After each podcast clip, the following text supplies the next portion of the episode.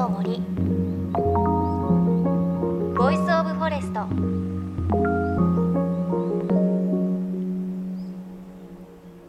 おはようございます。高橋真理恵です。先日ですね取材で熊本県の球磨村と人吉市に行ってきました。この地域といえば今年7月の豪雨災害があった場所です。市内を流れている球磨川という川が氾濫して、まあ、多くの被害があった場所なんですがなかなか最近ではやはりコロナのニュースが多く報道というのがすごく少なくなってしまっているんですが実際に訪れてみてあの本当に衝撃的でした。訪れたのは被害があってからまあ半年ぐらい経ってからなんですが1ヶ月ぐらい前に災害が起きたばかりなんじゃないかっていう生々しさだったり、まあ、例えばこう建物の1階は水で全て突き抜けてしまっていたり球磨川の周辺ではまだこう手つかずの住居がそのままあったりしてあまだまだ本当に人の手がこの場所必要なんだなというのを感じました。ただそんな中で旅館の再建へ向けて動いている川やこの球磨川もともとラフティングやキャニオニングが有名な場所だったのでそのガイドさんたちが地元のために奮起している様子など地元の方の声取材してきましたので一部地域を除いて主に26日と27日に放送のハンドインハンドという番組であの取材の様子をお伝えしますので聞いていただけたら嬉しいです。この取材に訪れた日は本当に天気も良くて球磨川も穏やかですごくね水が綺麗で周りにはねこの地域温泉もあったりするのでまたねぜひぜひ訪れたい場所だなというふうに感じました。あのそんな風景もね私のインスタの方に載せておきますのでよかったら見ていただけたら嬉しいです。さあ JFN38 曲を結んでお送りします。命の森 Voice of Forest。さあ私たちの周りに当たり前に存在する道端の草花や木の枝根っこ、まあ、そこから色を取り出して手ぬぐいをはじめさまざまなものを鮮やかに染め上げる。そんなお仕事をされている女性。宮城県七ヶ浜在住のこの年子真紀子さんのインタビューを連続でお届けしていますが今日はラストの回となります。先週は真紀子さんの作品の中でも地元の土から色を取り出す染め物について実物を見ながら教えていただきました。ただの茶色い土からすっごく綺麗なねピンク色がね出たりするんですよね。ちなみに土の場合は燃焼をさせて水に溶かすことで染め液ができるそうです。まあ、そんな風にマキコさんは植物をお鍋で煮詰めて煮出す以外にもいろんな方法を使っています。ということで今日は続きです。マキコさん他にもよく樹木の表面にへばりついているなんとも地味なあれからも上手に色を取り出すんです。さあ何でしょうか？では続きをお聞きください。すっごい綺麗な紫。これも植物なんですよ。鮮やかなすっごい鮮やかな紫。もう化学染料でしょ？っていう。でもなんかアクリル絵の具で染めましたみたいな。そうですね。あの陽の陽の紫っていうか本当に、えー、すごい。これは何これはですね梅の木苔っていう苔ではないんですね。苔じゃないんです、ね、苔ではないんですけども地衣類って言われてちょっと私写真を持ってきたんですけどあの古い木とかにくっついてる海藻みたいな苔みたいなのってわかりますか？地衣類ですよね。あ木にこびりついてる苔みたいな。苔みたいな。なんかえカビ？そうそうそうそうですね。汚い。みたいな、感じに思われるかもしれないんですけどあの実はこれ金とあの藻類ももの藻類と菌の共生してる生き物なんですね、うん、5億年ぐらいかけて海から地上に 歩いてきたっていうかあの一番最初にね そうです。一番最初は海、うんうん、であの菌と共生してあの地上に上がってきた5億年ぐらいかけて上がってきたんですけどその裏を見ると本当に昆布みたいなわかめみたいな色をしてるんですけど表面はグリーンというかグリコ系あまり綺麗な色ではない という感じなんですけども、その梅の木苔っていうのもちょっとさっきのセイタカアワダチソウみたいにちょっとあの勘違いされやすい。汚くはないしカビてもいないし逆に空気がきれいなところにしか生息しないんです。はい、空気がきれいなところの指標になっている。というふうにも言われててあのどうしてもこうちょっと枯れてるものになりやすいので、この子が枯らしてるっていうふうに思われちゃうんですけどもう枯れかけてるからできてるということなんですね。でこれをどのように染めたかっていうと、これは煮出したんじゃないですね。違うんですね。発酵させたんです。へえ、はい、どうやって？アンモニアとオキシドールで1ヶ月発酵させました瓶の中で本当にあのジャムとか普通にいちごジャムとか売ってる感じの瓶の中に入るぐらいの梅の木苔で 400g ぐらいもうすごい結構大きい量なんですけどたくさん染まったんですけどもともとの言われっていうのがその古代の人たちローマヨーロッパの人たちがその紫色で染める紫色っていうのは高貴な色って言われててその貝殻で染めてたんですねあの巻き貝みたいな。はい、でも貝殻たくさん必要でで効率が悪いとかあんまり染まらないんですよ、うん、その取れる量に対しての染められる量がすごく少ないから、まあ、それがゆえに高貴な色でもあるしそのそういう立場の人じゃないとそういう色が使えないっていうのもあってその紫っていうのは高貴な色っていうふうにも言われてたんですけどその多分ある時にですねそのヨーロッパの人が分かんないですけど梅の木苔の辺りに多分あの放尿してたというか してたんでしょうね。はい。なんかこうしてるうちに、うん、あれ？これで染まるんじゃない？みたいな発酵した。はい。はい、えー、そこから梅の木苔で染められるようになった。まあちょっと全く同じ種類ではないと思うんですけど海外なので。でそれがこう日本でもできるんじゃないかっていうことでちょっとやってみたら染まったっていう。のがあります。これ匂いがですねこれ両方とも梅の木苔梅の木苔で1番目2番目3番目4番目ってこうだんだんこうあの染まっていく色が色が。とした色に。はい。言葉があるんですか？あのカビみたいなのから。そうなんこんな綺麗な紫に。えー、すごい、はい、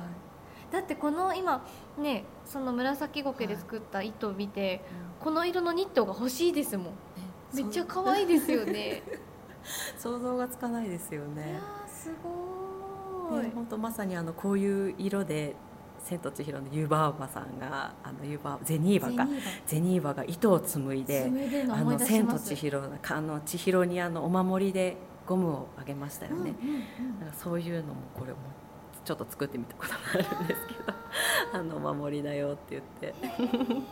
それとも全く同じ色でジェニーバもこれで染めたんじゃないのかなでもねでもそういうのありそうですよね。きっと自然のもので、はい、うん、はい、そうだと思います、うん、あのジェニーバのお部屋見ると植物だらけですからね。ねそうそう。干してある植物がだらけで。面白い。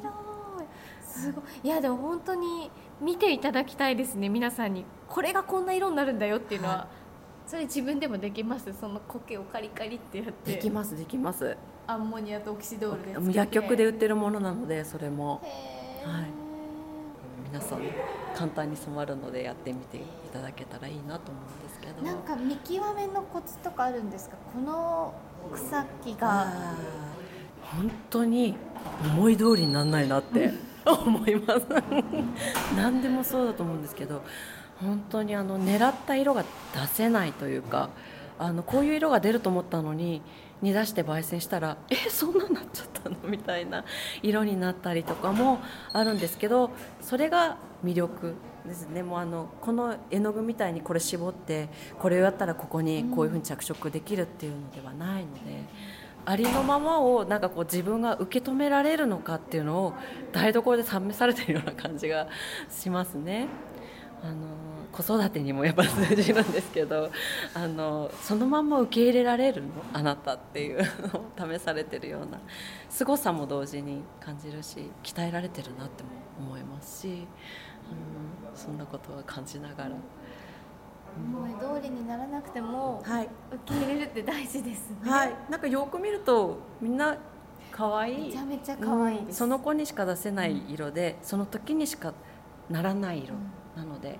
本当に私今地産地食って言ってちょっとは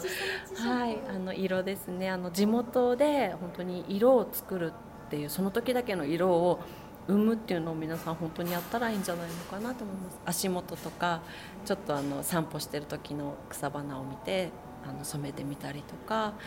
何でも煮出してみてください。うんとりあえず煮煮出そうっていう。あの隣のおじちゃんがなんかこう枝とか剪定してたらもらっていいですか？って細かくして煮出すんですか？そうです。細かく切って、まあ、ノコギリとかでちょっと小枝だったらあの枝切りばさみとかでもいいと思うんですけど、やってもらって。あとはコーヒーとか紅茶とか。あとは玉ねぎの皮とか。よく染まります、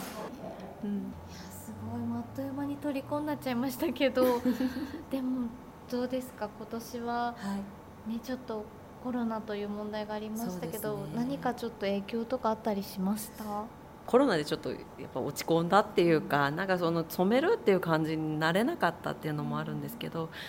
逆に染めたものをあの欲しい方に差し上げたりとかはしててお守りみたいに感じてくださる方もいてあのこういう糸とかのちょっとしたちっちゃいこう巻いてあげたラッピングに使ってあげたものもなんかお守りにずっとポッケに入れてるっていう子がいて。なんかマキコさんが近くにいてくれる気がするからっていう。私も髪結びたいと思います。もう千尋みたいに身につけたいって思うって最高ですよねやっぱり。ううん。んなんか飾ってみるものじゃなくてあの使うっていう実用するっていうところはすごくいいなと思います。ありがたいと思います、はい新しい発見ができました、はい。ありがとうございます、りがとうございます。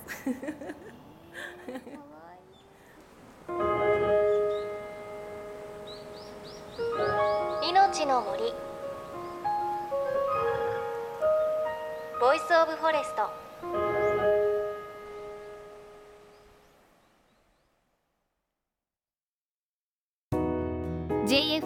38局では東日本大震災で被災した沿岸部や全国の震災による津波被害が予測される地域に津波から命を守る森の防潮堤を作る鎮守の森のプロジェクトを支援する募金を受け付けています。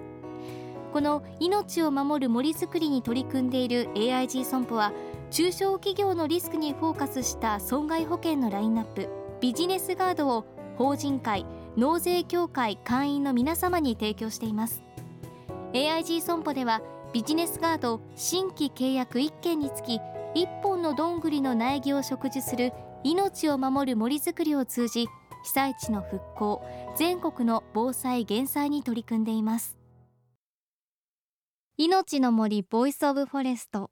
今週は宮城県七ヶ浜町から自然の草木を染料にした染め物作りをする作家この年子真紀子さんのお話お届けしました。いやー梅の木苔って知ってました？絶対ね皆さん見たことあると思うんですけれどあのよくこうね真紀子さんも言ってましたが木の皮の部分にへっぱりくっついている塩昆布のような色をしていて銭苔みたいな感じでいやもう梅の木苔で検索してください。全然うまく説明できなかった。でもみんなが見たことあるようなちょっと触りたくないようななんか苔なんだけど壁にも見えるようなあれなんですけどその梅の木苔をアンモニウとかオキシドールで1ヶ月発酵させるとあの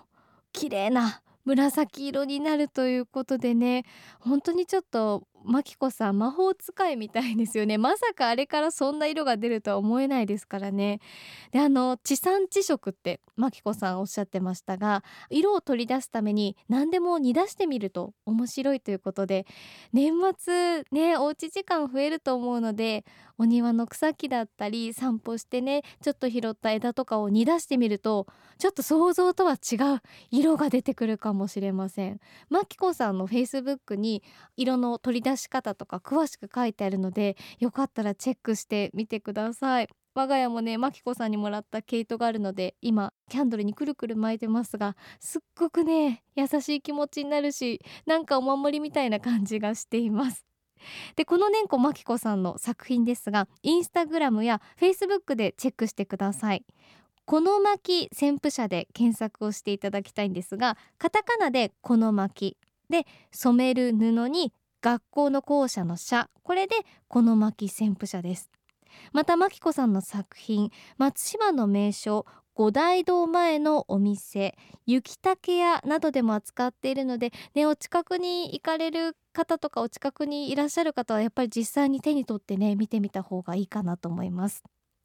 また番組ではあなたの身近な森についてメッセージお待ちしています。メッセージは番組ウェブサイトからお寄せください。命の森 Voice of Forest。お相手は高橋真理恵でした。この番組は AIG 損保の協力でお送りしました。命の森。 Voice of Forest。